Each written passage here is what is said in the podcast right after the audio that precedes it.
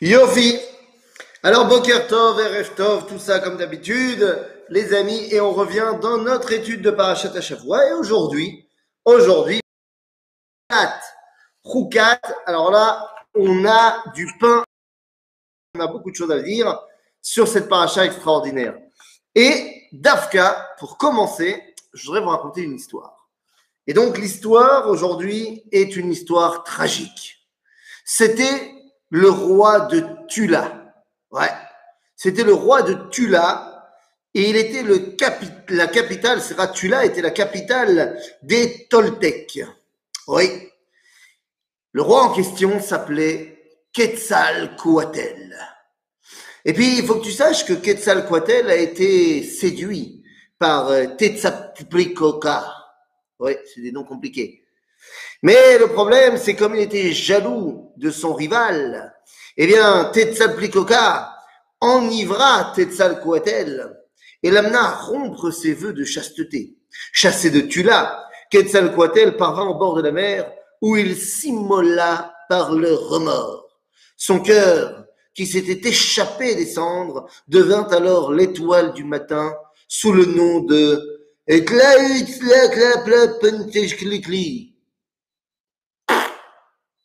voilà. Et eh bien ça, c'était les annales de Cautila dans le monde des Aztèques, paru en 2008. Oui, je viens de vous raconter l'histoire de Quetzalcoatl, le grand serpent à plumes dans la mythologie aztèque. Ok. Quel rapport avec la soupe, me direz-vous? Eh bien, on va voir, on va laisser de côté notre serpent à plumes notre Mashiach version aztèque et on va revenir à notre histoire. Alors revenons dans la paracha de Rukat. Alors ça y est, paracha de Rukat, eh bien on a fait un bond en avant puisque dans la paracha de Korach, on avait dit la semaine dernière qu'on ne sait pas exactement quand est-ce que ça se passe. Là pour le coup, paracha de Rukat, eh bien les choses sont établies. On est 40 ans après la sortie d'Égypte, enfin 39 ans pour être exact, après la sortie d'Égypte. On est la 40e année du désert, ça y est, les choses ont énormément évolué. Et à partir de ce moment-là, eh bien, il faut se poser une question très importante. La paracha de Rukat, en fait, est la première qui va ouvrir la nouvelle génération. La génération de ces juifs qui ne sont plus ceux qui sont sortis d'Égypte, mais qui sont la génération qui va rentrer en Eretz Israël. Et ça va avoir son importance de comprendre qu'il ne s'agit pas des mêmes personnages, eh bien, ça va avoir une importance capitale. Notre paracha de Choukat commence évidemment par l'histoire de la para Adouma. Nous dit la Gemara dans le traité de Sanhedrin, à la page 60, D'Amar Rabbi Levi, parashiot neemru beyom amishkan. Parachat Kohanim, ou Parachat Levim, ou Parachat Temeim, ou Parachat Shivach Temeim, ou Parachat Acharemot, ou Parachat ou Parachat Mirot, ou Parachat Para Adouma. Nous dit donc ici le Talmud que la Parachat de Para Adouma, ça fait très longtemps qu'elle a été donnée. Elle n'a pas été donnée simplement ici, la 40e année du désert. Et donc la question, c'est pourquoi est-ce maintenant que la met en valeur? Si elle a déjà été donnée depuis longtemps, eh bien, on doit se demander pourquoi la Torah n'en parle que maintenant. Eh bien, les amis, la réponse est très simple. Parachat 4, comme on l'a dit, est la paracha où nous allons commencer à prendre possession de la terre d'Israël. Ce qui veut dire, eh bien, que nous allons être confrontés aux habitants de la terre d'Israël et que donc, nous allons devoir faire la guerre. D'ailleurs, dans notre paracha, il y a bel et bien la guerre. La guerre contre euh, Arad, la guerre contre Sichon, la guerre contre Edom, la guerre contre Og. Donc autant vous dire que oui, dans notre paracha, la guerre, bien que terriblement négative, on n'en veut pas de la guerre, eh bien on sait qu'elle a un rôle à jouer et c'est maintenant qu'elle commence. Or, bah, dans une guerre, il y a des morts. Chaque la mort apparaît pour la première fois comme étant quelque chose qui n'est pas seulement naturel, mais qui peut être provoqué. Et donc, notre paracha doit nous montrer que la mort n'est pas la fin du voyage. Qu'on ne n'accepte pas que la mort soit le point final. Et c'est pourquoi, eh bien, nous recevons l'histoire de Paradouma. Et alors là, je vous le dis tout de suite. Je vous le dis tout de suite. L'histoire de la Paradouma, eh bien, nous dit la Torah, Zot Rukat à Torah. C'est un roc. Mais il serait complètement erroné de penser qu'un roc, ça veut dire qu'il n'y a rien à comprendre. Il y a plein de gens qui disent comme ça. Ouais, les Rukim, faut pas chercher à comprendre, faut, euh, faut faire euh, sans réfléchir. Absolument pas. C'est vrai qu'il y a une différence entre Rukim et Mishpatim. Tout à fait. Les Mishpatim sont des lois qui certes nous ont été données par Dieu, mais que si Dieu ne nous les avait pas données, eh bien, on aurait très bien pu les inventer tout seul. La preuve, c'est que d'autres cultures auxquelles Dieu ne s'est pas révélé, eh bien, ont également réussi à arriver à ce genre de loi. Par exemple, tu ne tueras pas. Mais il y a des lois qui, si Akadosh Baruch ne nous avait pas eh bien, donné la loi, on n'y aurait pas pensé. Ce sont des hukim. Donc ça veut dire quoi hukim Ça veut dire qu'il y a forcément quelque chose qui m'échappe. Mais entre eux, il y a quelque chose qui m'échappe et il n'y a rien à comprendre, eh bien il y a une différence énorme. Tous les hukim doivent être étudiés. Rachid nous dira dans notre paracha, c'est un roc et donc tu n'as pas le droit d'aller commencer à remettre en cause. Mais ça ne veut pas dire qu'il ne faut pas étudier, ça veut juste dire que même si tu ne comprends pas tout, tu ne remets pas en cause cette mitzvah-là et tu la fais quand même. Parce que tu sais qu'elle vient d'Akadosh Baruch Mais en aucun cas, la Torah nous demande d'être stupide, ignorant, et que lorsqu'on rencontre un roc, eh bien on dit Yalla, on tourne la page, on ferme le livre et termine. Alors c'est pour ça que Shlomo il a dit Bidiouk J'allais citer Archef Kohelet qui nous dit Kol zot nisiti C'est-à-dire que Shlomo il a essayé de comprendre, il a étudié, il a compris des choses, mais il a compris aussi qu'il n'avait pas tout compris. Et donc c'est très important. Tous les hukim on a quelque chose à en tirer.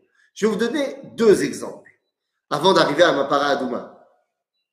Un des chukim les plus connus, c'est le fait qu'on n'a pas le droit de mélanger le lait et la viande.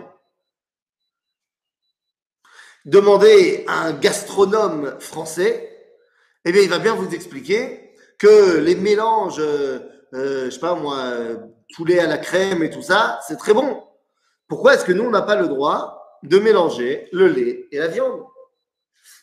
Alors, il y a plein d'explications aujourd'hui euh, diététiques, comme, comme quoi ce serait pas bon pour le transit et tout ça. Oh, et Mais venez, on va essayer de comprendre au niveau moral.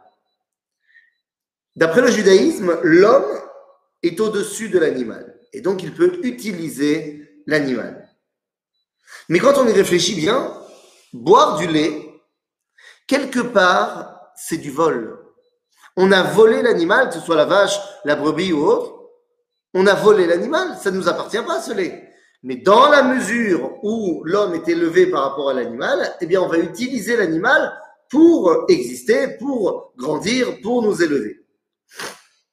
Donc, le lait, c'est un vol qui est permis. Alors que manger un steak, c'est un meurtre qui est permis. Parce que là encore, on est au-dessus de l'animal. Bon, la Torah te l'a permis, mais ne viens pas penser que dans ton échelle de valeur, il n'y a pas de différence entre le vol et le meurtre. Il y a une différence. Et même si là, pour le coup, au niveau de l'animal, les deux te sont permis, tu ne peux pas les mettre sur le même plan. On ne mélange pas le lait et la viande. De la même façon, nous dit la Torah, on ne mélange pas dans nos habits le lin et la laine. Alors pour nous, euh, occidentales qui s'habillent euh, en coton et, autres soies et acryliques, synthétiques, on ne se rappelle plus bien ce que ça veut dire le, matériau des vêtements. Mais à l'époque, lorsqu'un juif sort d'Égypte et qu'on lui dit tu ne mélangeras pas le lin et la laine, eh bien les choses sont claires dans sa tête, évidemment. Puisque pour s'habiller en lin, il faut du lin. Or, le lin, ça pousse au bord du Nil. Les Égyptiens s'habillent en lin. Alors que les Juifs, eux, n'ont pas de propriété au niveau de la terre, mais les Juifs sont des bergers en Égypte. Les bergers, d'ailleurs, qui sont une abomination pour les Égyptiens. Les Égyptiens ne sont pas bergers, puisque leur dieu principal, c'est le bélier. Ils ont donc de la laine. Donc lorsqu'un Hébreu entend tu mélanges pas le lin et la laine, alors qu'il sait depuis 210 ans que les Égyptiens s'habillent en lin et que eux s'habillent en laine, eh bien ça veut dire pas d'assimilation, pas de mariage mixte. Donc vous comprenez que même s'il y a forcément d'autres choses à comprendre, eh bien on a déjà compris un petit peu de ces rukim là.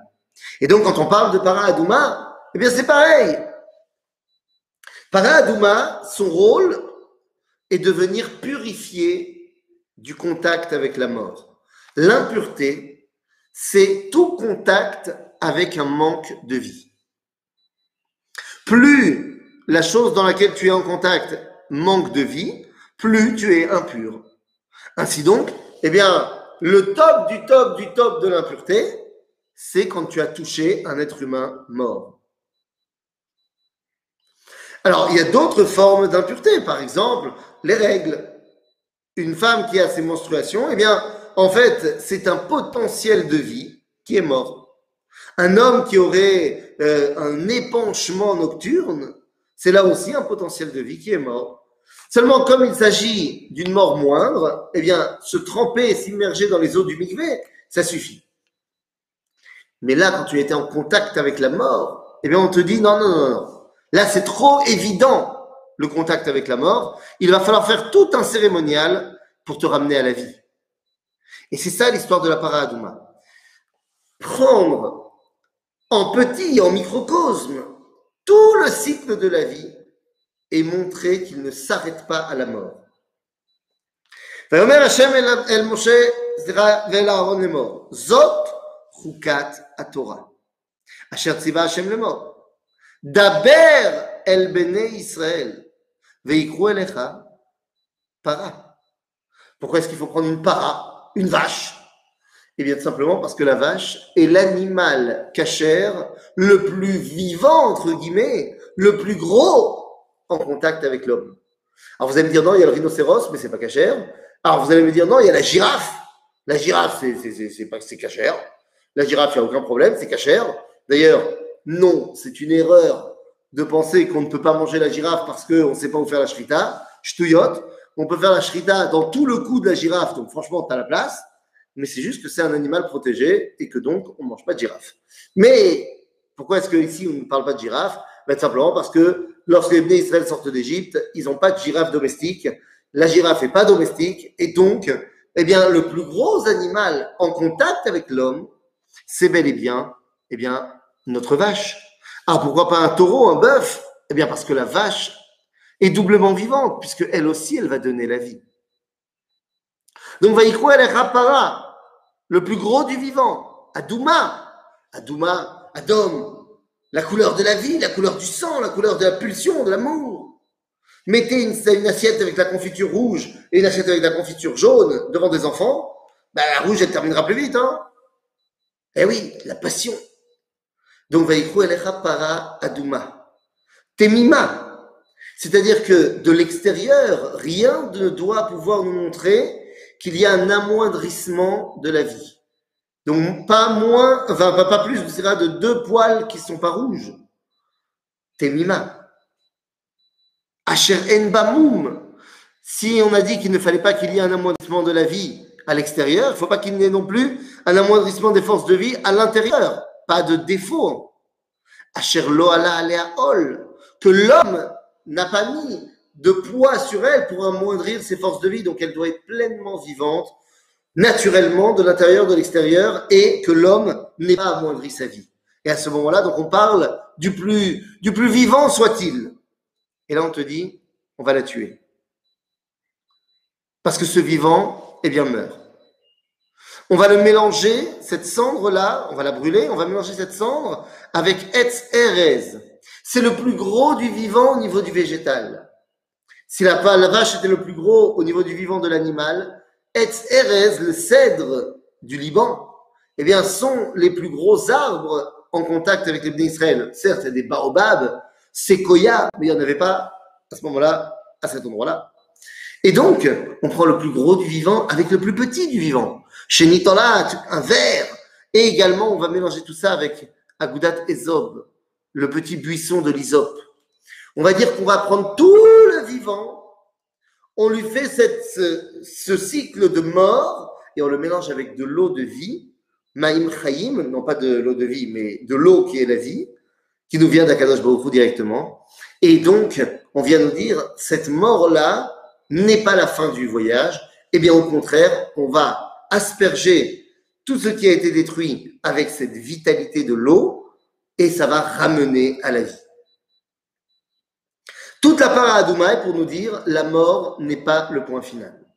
Alors évidemment, qu'est-ce qu'on ne comprend pas? Eh bien, on ne comprend pas que le Cohen qui a rendu la vie, entre guillemets, qui a purifié celui qui est en face de lui, lui-même est rendu impur. C'est caché. Bon, il y a encore des choses à comprendre, mais on ne peut pas dire qu'on ne comprend rien. Paradouma est là pour nous montrer l'idéal, j'allais dire, du peuple juif. Promouvoir la vie. Et c'est bel et bien de cela dont il est question. Am Israël rentre en Eretz Israël, il va devoir faire la guerre. Est-ce que c'est un barbare assoiffé de sang et de destruction et de mort Ou est-ce un peuple qui est guidé par la recherche de la vie? Et des fois, il faudra faire la guerre, mais ça n'enlèvera pas que notre idéal sera la vie. Eh bien, une fois qu'on a dit ça, on peut arriver devant ce peuple. On peut enfin arriver devant le peuple juif, ce nouveau peuple juif. Et vous connaissez la suite du film. Myriam décède. Myriam meurt, et donc, eh bien, le miracle qui l'accompagnait, ce puits de Myriam, cesse d'exister. Et les Bnei Israël, au bout de quelques jours, se retrouvent sans eau. Qu'est-ce qu'on fait quand on a soif? Eh bien, on va voir Moshe. Ça fait 40 ans que dès qu'il y a un problème, on va voir Moshe. Et si je vous dis que le Ham a soif et qu'il va voir Moshe et que Moshe va voir Dieu pour lui dire ils ont soif et que Dieu lui dit regarde là-bas il y a un rocher, eh bien, à quoi ça fait référence tout de suite? Et Moshe, il a tapé sur le rocher, comme diraient mes enfants. Et il est sorti du Coca-Cola. On connaît tous cette histoire de Moshe qui a tapé sur le rocher. Et quand on parle de Moshe qui tape sur le rocher, on a tout de suite une connotation très négative, où on se dit que c'est à cause de ça que Moshe a fauté et qu'il n'est pas rentré en Eretz Israël. Sauf que, si on parle de rocher, de Moshe et de bâton, eh bien en fait, ça dépend de quelle histoire on raconte. Il y a deux histoires qui se ressemblent comme deux gouttes d'eau, avec une conclusion différente. C'est faire Shemot, dans le livre de Shemot au chapitre 17, on nous dit comme ça.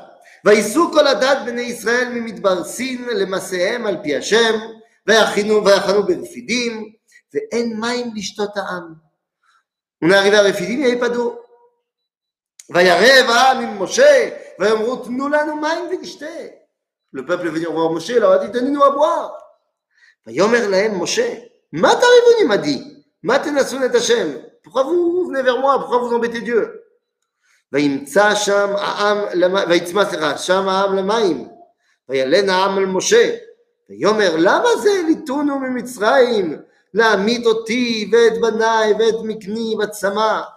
Les Bnei Israël sont venus voir Moshe, on lui dit pourquoi tu nous as fait sortir d'Égypte pour nous faire mourir de soif ici dans le désert ויצעק משה אל השם לאמור, מה אעשה לעם הזה עוד מעט תוסכלוני?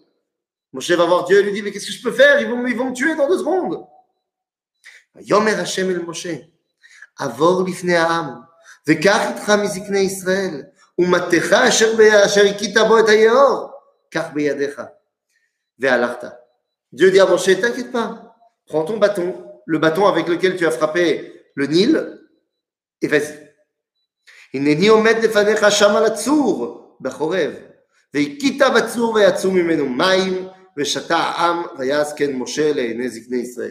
Dieu dit à Moshe, tu prends ton bâton, tu tapes sur le rocher, et ça sortira de l'eau, et tout le monde est content.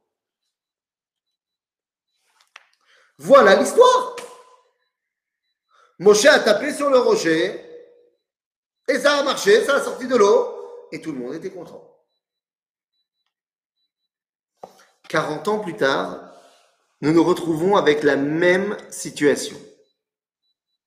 Myriam décède, il n'y a plus d'eau, les Bnei Israël viennent voir Moshe et lui disent Que faire, Moshe Il n'y a plus d'eau? Eh bien, regardez, cette fois dans le livre de Bamidbar, donc dans notre paracha, Bamidbar chapitre 20. ויבואו בני ישראל כל העדה מתברצין בחודש הראשון וישב העם בקדש ותעמוד שם מרים ותיקבר שם ולא היה מים לעדה. ויקהלו על משה ועל אהרון וירב העם עם משה ואמרו לאמור לו גבנו אחינו לפני השם ולמה הבאתם את קהל השם אל המדבר הזה? למות שם אנחנו בעירנו ולמה העליתונו ממצרים להביא אותנו אל המקום הרע הזה לא מקום זרע ותאנה וגפן ורימון ומים אין לשתות Donc les Israéliens viennent voir Moshe et lui disent On a soif. Encore une fois, tu nous amènes dans un endroit et tu ne nous donnes pas la possibilité de survivre. Tu nous as promis de nous emmener en terre d'Israël, on n'y est toujours pas et on n'a rien à boire. La même situation exactement qu'il y a 40 ans. Donc pourquoi est-ce qu'on ne pourrait pas faire la même réaction Eh bien, regardez. ויבוא משה ואהרון מבני הקהל אל פתח אוהל מועד. משה rentre dans le משכן, ויפלו על פניהם, וירא כבוד השם אליהם, וידבר השם אל משה לאמור. et là, Dieu s'adresse à Moshe, regardez ce qu'il lui dit. Encore une fois, tout le monde pense que c'est une erreur que Moshe a tapé sur le rocher. Que Dieu lui aurait dit de ne pas taper et que Moshe a tapé. Et là, je tiens à le dire. Je m'inscris en faux. Je suis complètement contre cet avis de dire que Moshe a fauté. Moshe, il faute pas. Moshe, de tout ce qu'on sait de lui, n'est pas quelqu'un à qui Dieu dit A et lui il dit je m'en fous, je fais B. Non, c'est Moshe. Moshe Rabbeinu, il fait ce que Dieu lui demande. On en a une tonne des exemples dans la Torah. Donc non, moi je n'accepte pas de dire que Moshe, tout d'un coup, il était énervé et donc il n'en a fait qu'à sa tête. Moshe ou Tzadik. Alors comment comprendre ce qui s'est passé? Rabotaï, vous allez voir que non seulement Moshe n'a pas fauté, mais que Dieu lui a dit de faire ce qu'il a fait. Ou du moins, Dieu lui a laissé le choix de comment tu veux agir. Regardez le texte. Donc on est dans le chapitre toujours 20 du livre de Bamidbar, et là on nous dit, Ve'akel Ezra, euh, Moshe les morts. Car est amaté. Prends ton bâton. Ah prends ton bâton. À quoi ça sert de prendre le bâton si après c'est pour ne pas l'utiliser? Je rappelle que ça fait 40 ans qu'à chaque fois que Dieu il dit à Moshe de prendre son bâton, c'est pour faire avec son bâton un miracle. Donc là, il lui dit, prends ton bâton. Et rassemble le peuple. Et vous parlerez au rocher. Ah, alors pourquoi il va prendre le bâton? Venatan Meimav. Et il donnera ses eaux. C'est qui il? Le rocher. Le rocher donnera ses eaux tout seul comme un grand. Ok. Veotseta maim. Et tu leur feras sortir de l'eau. Euh, je comprends pas. C'est le rocher qui donne de l'eau tout seul ou c'est toi qui leur fais sortir de l'eau? Eh bien, les amis, c'est très simple. Dieu donne à Moshe deux options. Soit tu prends le bâton et tu leur fais sortir de l'eau, soit tu parles au rocher et il fait sortir de l'eau. Moshe, tu choisis. Il n'y a pas de bonne ou de mauvaise euh, réaction. Tu peux choisir l'un des deux maslouls, l'un des deux chemins. Et il est. Voilà ce qui se passe. Vaikar Moshe et Amate, milifne Hashem, kasher tzivaou. Il a pris le bâton comme il avait été ordonné. ויקהלו משה ואהרון את קהל, את הקהל סליחה אל פני הסלע. Regardez, vous croyez qu'on ne peut pas sortir de l'eau de ce rocher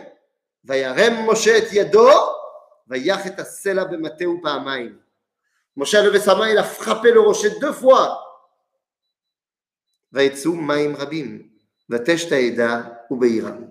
Et ça a marché, l'eau est sortie et tout le monde a vu. Moi, je voudrais comprendre. Si Bémet, c'était assourd de taper sur le rocher, alors pourquoi ça marche? Je veux dire, moi, j'ai déjà tapé sur des rochers plein de fois, il n'y a pas d'eau. Et si tu me dis, ça aurait été un grand miracle que Moshe parle et qu'il y ait de l'eau. Et alors, c'est pas moins un miracle quand il tape et qu'il y a de l'eau. En termes de miracle, on est pareil. Hein? Et la main La grande différence, répond Dieu. Vayomer Hashem. D'ailleurs, il y a marqué Vayomer Hashem. Lorsque Dieu veut parler de manière dure, parce qu'on a fait une avéra, il y a marqué Vayedaber. Vayomer, Zemilachon Raka. C'est gentil. Vayomer Hashem el Moshe vel Aaron. ין לא האמנתם בי להקדישני לעיני בני ישראל, לכן לא תביאו את הקהל הזה אל הארץ, אשר נתתי להם, המה ממריבה, אשר רבו בני ישראל את השם, ויקדש בם. מה? Dit Dieu à Moshe, très bien. Tu as choisi mon ami, donc tu rentres pas en Israël. Non Pourquoi pas Qu'est-ce que j'ai fait de mal Mais je vais t'expliquer. Moshe, je t'ai laissé deux choix. Soit tu prends le bâton et tu tapes, soit tu parles et le rocher il donne de l'eau. C'est vrai, Moshe. Il y a 40 ans, il y a eu exactement la même situation.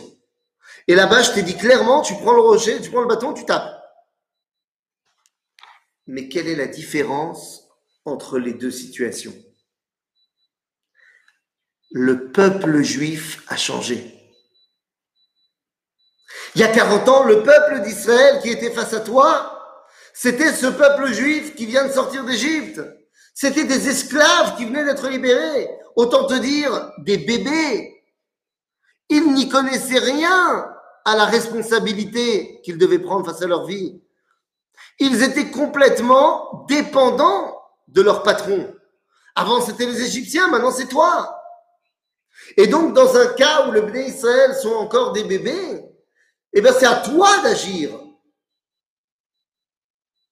Et donc, il y a 40 ans, je t'ai dit, tu prends le bâton, tu tapes et puis on n'en parle plus. Maintenant, Moshe, tu vas avoir un mifran, tu vas avoir un examen. Est-ce que tu es conscient du peuple qui est en face de toi? Tu es le mani, tu es le chef, Moshe.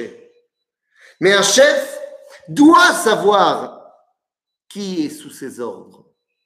Qui est le peuple de qui tu es responsable? Et donc, je te donne deux masloulim.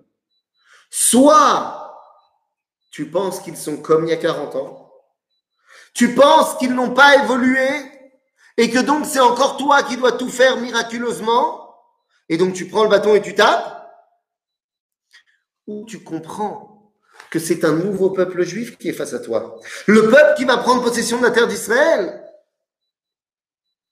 Ces gens-là, ils doivent avoir un guide, mais ils ne doivent pas avoir un babysitter. Ils doivent avoir un guide qui leur montre la voie, mais ils ne doivent pas avoir quelqu'un qui leur fait le boulot à leur place. Ils doivent avoir quelqu'un qui leur explique comment faire, mais il doit également les laisser faire. Si tu parles au rocher et que le rocher donne ses eaux, eh bien les béné Israël verront que quelqu'un qui n'est pas toi peut agir. Et à ce moment-là, ils comprendront que c'est à eux de prendre leurs responsabilités. Ainsi, Akadosh Baruch ne punit pas Moshe. Il lui dit tout simplement, la reine, et akal, hazé, el Donc vous ne pouvez pas accompagner ce peuple-là en terre d'Israël. Si vous aviez dû accompagner le peuple d'il y a 40 ans, pas de problème. Mais là, c'est ce peuple-là qui va rentrer. Eux, ils sont capables de réaliser le projet divin. Et si toi, tu es là et que tu fais tout le boulot, tu gênes. Machal lema d'avoir domé. C'est quoi l'exemple qu'on pourrait avoir de tout cela? Eh bien, c'est un exemple à Botaï que ma femme, elle me dit tout le temps que je tombe dedans. Et oui, j'ai un problème compulsif avec euh, le fait que les choses doivent être rangées. Ça, c'est ça, c'est mon passage à l'armée. Tu vois, j'ai fini l'armée depuis euh, bah, depuis allez 14 ans, non 13 ans que j'ai fini l'armée. Et eh ben il y a encore des trucs qui sont qui sont encore dans la tête comme un tapé de la tête. Hein.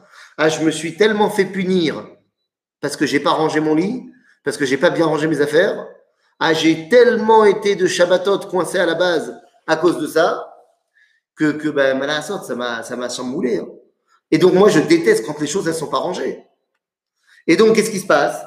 Eh ben, je range. Maintenant, je range quoi? Le balagan fait par mes enfants. Bien sûr qu'ils peuvent ranger. Mais qu'est-ce que je me dis dans ma tête? Ah, allez, laisse tomber, ça sera plus vite fait, ça sera mieux fait si c'est moi qui le fais. Résultat des courses, tu les laisses pas faire. Et ils pourront jamais apprendre, et ils pourront jamais grandir. Mon cher Aben, si c'est toi qui agis, ils sauront vraiment jamais se débrouiller. quand tu seras plus là, ils vont retomber. La reine Otavio est à Ce peuple-là, il ne peut plus être guidé comme leurs parents.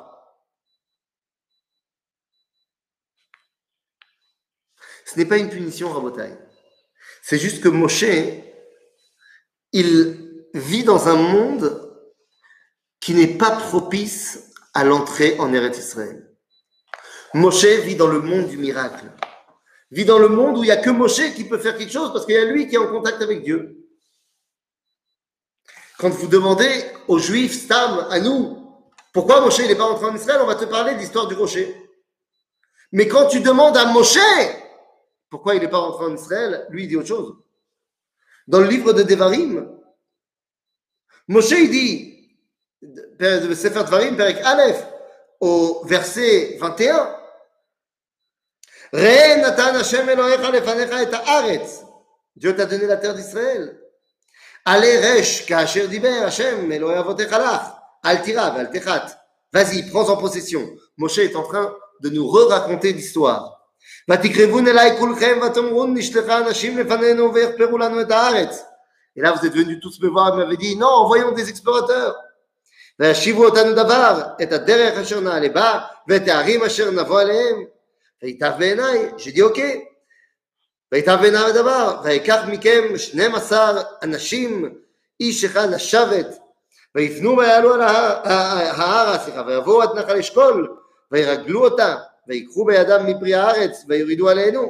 en fait, Moshe est en train de nous reparler de l'histoire des explorateurs. וישיבו אותנו דבר ויאמרו טובה הארץ אשר השם אלוהינו נותן לנו ולא הביתם לעלות et vous vouliez pas monter en Israël ותמרו את פי השם אלוהיכם ותרגמו באוהליכם ותאמרו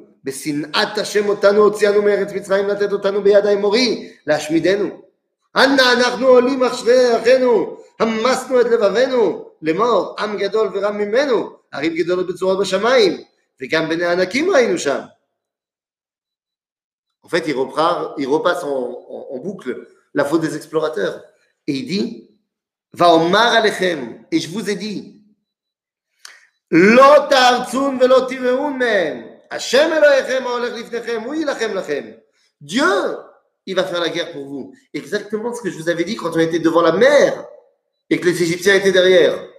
Hachem ilachem lachem. ככל אשר עשה איתכם במצרים לעיניכם, ובמדבר אשר היית, אשר, אשר נשאך השם אלוהיך, כאשר יישא איש את בנו, בכל הדרך אשר הלכתם, עד בואכם עד המקום הזה. ובדבר הזה הנכם מאמינים בהשם אלוהיכם,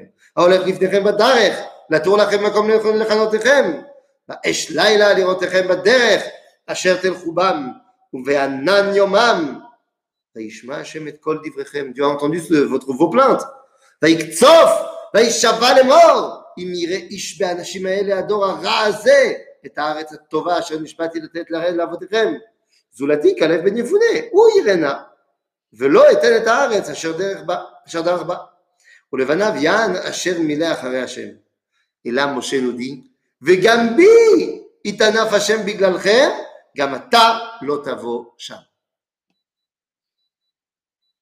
Enfin, nous avons la vraie raison de pourquoi Moshe n'est pas rentré en Israël, à cause des explorateurs. Pas que lui ne voulait pas rentrer comme eux, mais parce que Moshe leur a dit, vous inquiétez pas, tout va être miraculeux. Ah, tu crois que ça va être miraculeux? Miraculeux, c'est dans le désert. Baharet, il faut bosser. Baharet, il faut prendre la responsabilité du tikkun olam. Tu peux plus laisser Dieu faire tout ou Moshe faire tout. Et donc, dans notre histoire, il faut que Moshe prenne conscience que maintenant, l'ère Moshe est terminée. Que maintenant commence l'ère des Israël. Je vous le rappelle, Dieu a fait une promesse à Abraham. Qu'est-ce qu'il a promis à Abraham ויוצא אותו החוצה ויאמר הבטנה השמיימה dans la bride בין הבתרים וספור הכוכבים אם תוכל לספור אותם כה יהיה זרעך Nous sommes comparés aux étoiles du ciel.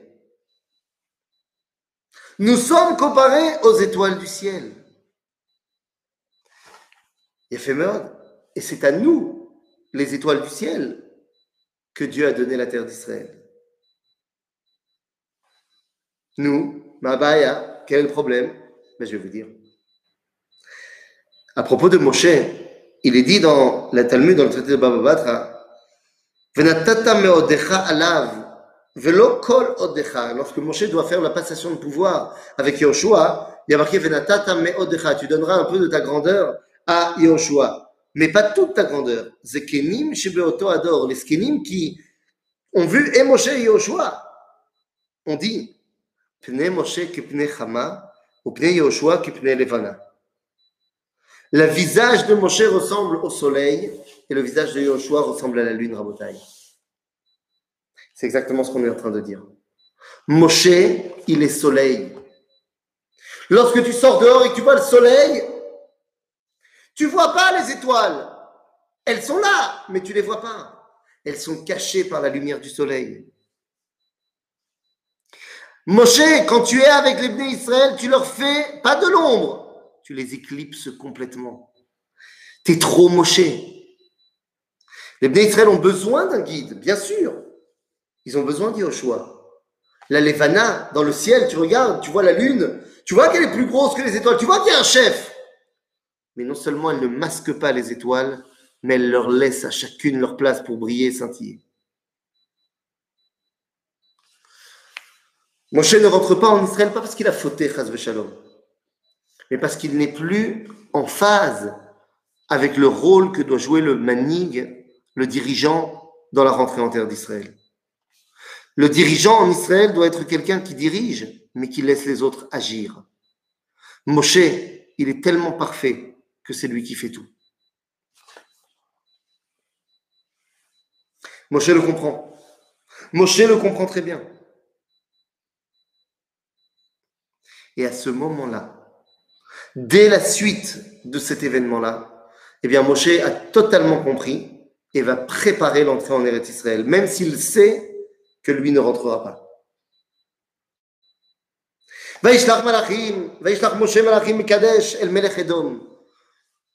Voilà, on commence à prendre notre rentrée dans la famille politique.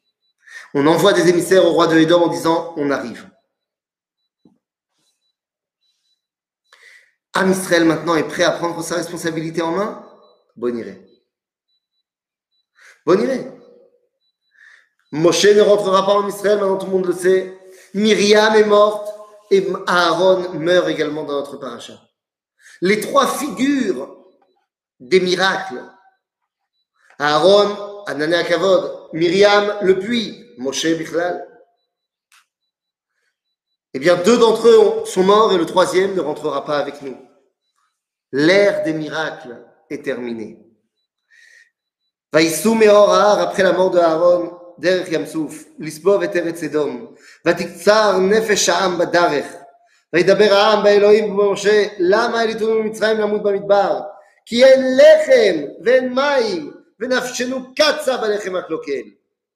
On n'en peut plus de la manne, nous disent les Bnei Israël. Ça me rappelle quelque chose. Ils avaient dit pareil dans la paracha de Baalotecha. Oui, mais dans la paracha de Baalotecha, on avait dit que c'était de la chutzpah. Parce qu'ils voulaient de la viande alors qu'ils en avaient. Là, ils disent, on veut du pain. Vas-y, on veut du pain. T'as de la manne. Non, non, non, t'as pas compris. On veut plus d'un pain miraculeux. On veut du pain qu'on est obligé de bosser de planter, de cultiver, de moudre. On veut bosser, ça y est.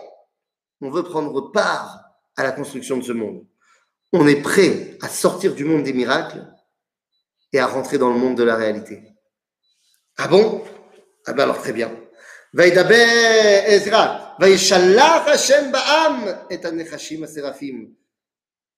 מה זה וישלח השם בעם? C'est à mettre en relation avec וישלח euh, euh, Noach et Ayona. Dieu a envoyé les serpents. Mais il les a envoyés. Ils ne sont pas miraculeux, les serpents. Il a juste ouvert les Anané Kavod. Quand tu es dans le désert, ben, il y a des serpents. Ils étaient là tout le temps. Ils ne pouvaient pas rentrer à cause des Anané Kavod. Tu demandes de la nature. Bonne idée. Comment tu gères la nature Et à ce moment-là, les serpents arrivent. Zateva. Le Nachash, le serpent est rond comme le cycle naturel. Les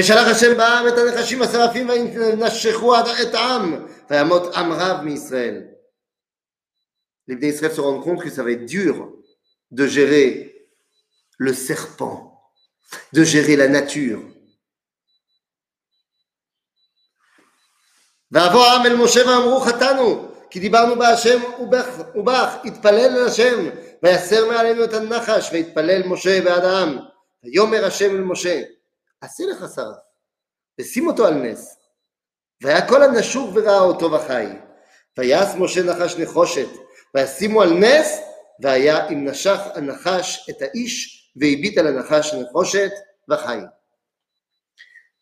C'est bizarre cette histoire.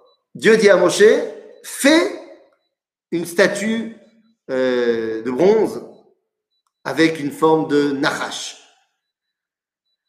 Non, c'est pas ce qu'il a dit. Il lui a dit fais un truc qui brûle. Et Moshe a fait un nachash. Parce qu'il veut maintenant expliquer au Bnei Israël tu as du mal avec la nature, avec les serpents. Sache que si tu veux t'en sortir, c'est par les forces de la nature. Tu dois apprendre à dompter cette nature. Et donc, je vais te faire le remède au mal par le même mal. Ce qu'on va appeler aujourd'hui en médecine des sérums, fait par le venin des serpents. Un antidote contre les blessures des serpents. En fait, qu'est-ce qui se passe? Moshe, Dieu aurait pu lui dire tu fais un, deux, trois, tu fais tourner le bâton trois fois en l'air et plus personne euh, n'est mordu. Sauf que non. Cette fois, Moshe va faire exactement ce qu'il aurait dû faire là-bas. Il leur montre le chemin, mais c'est à eux de l'emprunter. Il fait son Nachash Nechoshet, mais c'est pas que ça guérit tout le monde. Lorsque Bnei Israël le regarde, alors ils sont guéris. Et nous dit la Mishnah, Hé, Mastomeret, Vechi Nachash Memit, Nachash Mechaye. אלא כל זמן שישראל מסתכלים כלפי מעלה ומשעבדים את ליבם לאביהם שבשמיים היו מתרפאים ce n'est pas Moshe qui guérit les Bnei Israël. Moshe, il fait le serpent. Mais si les Bnei Israël regardent vers le ciel et comprennent que ce serpent, symbole de la nature, n'est autre que dans les mains d'Akadosh Baruch alors ils sont guéris. Vous vous rappelez qu'on a commencé notre histoire avec Quetzalcoatl, le grand serpent à plumes chez les Aztèques.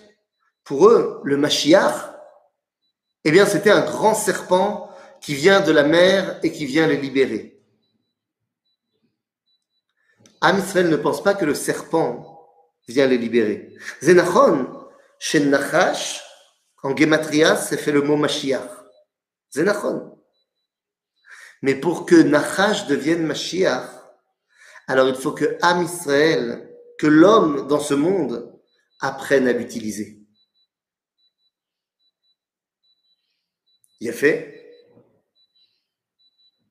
Nachash, à partir du moment où ce symbole de la nature, tu l'as utilisé toi, et tu as pris cette nature pour en faire quelque chose de relationnel avec Akadosh Baruch qu'il n'y a plus de différence en fait entre la nature que Dieu a créée et la façon dont toi tu vas pouvoir te t'attacher à lui. Alors en fait, tu as pris le nachash qui était rond et tu en as fait une ligne droite qui t'amène vers Akadosh Baruch Ce Nachash Nechoshet est la conclusion de la sortie d'Égypte, puisque les Égyptiens se baladaient avec des Nechashim un peu partout, car ils étaient dominés par la nature, on l'avait déjà expliqué. Eh bien, les Béné Israël, en mettant le Nachash Nechoshet al Nes sur un bâton en ligne droite, eh bien, font comme on fait avec notre filine, où on prend les serpents ronds des Égyptiens et on en fait des lignes droites pour nous montrer la droiture de notre lien avec Akadosh Baruch Parashat Rukat est la paracha où les béné Israël, ça y est, sont prêts à prendre leurs responsabilités et à non seulement conquérir la terre d'Israël, mais amener Tikkun Olam Bemalchut Shaddai. C'est pour ça que notre paracha termine en disant Vayomer Hashem el Moshe, al tira oto. Par rapport à Og Melech Habashan, le dernier combat de la paracha, Dieu lui dit N'aie pas peur de lui. Ki beyadecha natati oto, ve'et kolamo, ve'et arzo, ve'asita lo ka'asher asita le sichon melech asher yoshev becheshbon. ויכו אותו ואת בניו, ואת כל עמו, עד בלתי אשר לא שריד, וירשו את ארצו. C'est qui qui a frappé Og C'est plus Moshe, c'est les béné Israël. Les béné Israël sont prêts et ont fait leur première conquête en terre d'Israël. Notre paracha, c'est le moment de la conquête du Golan. Og Melech Habashan, Golan. En d'autres termes, Moshe et les Bnei Israël, ça y est, ont pris leur destin en main et ont conquis le Golan pour aller faire un petit tioul et tout, et pour enfin pouvoir dire nous sommes prêts à être responsables du rôle que Akadosh Baruch Hu nous a donné. Shabbat, Shalom, les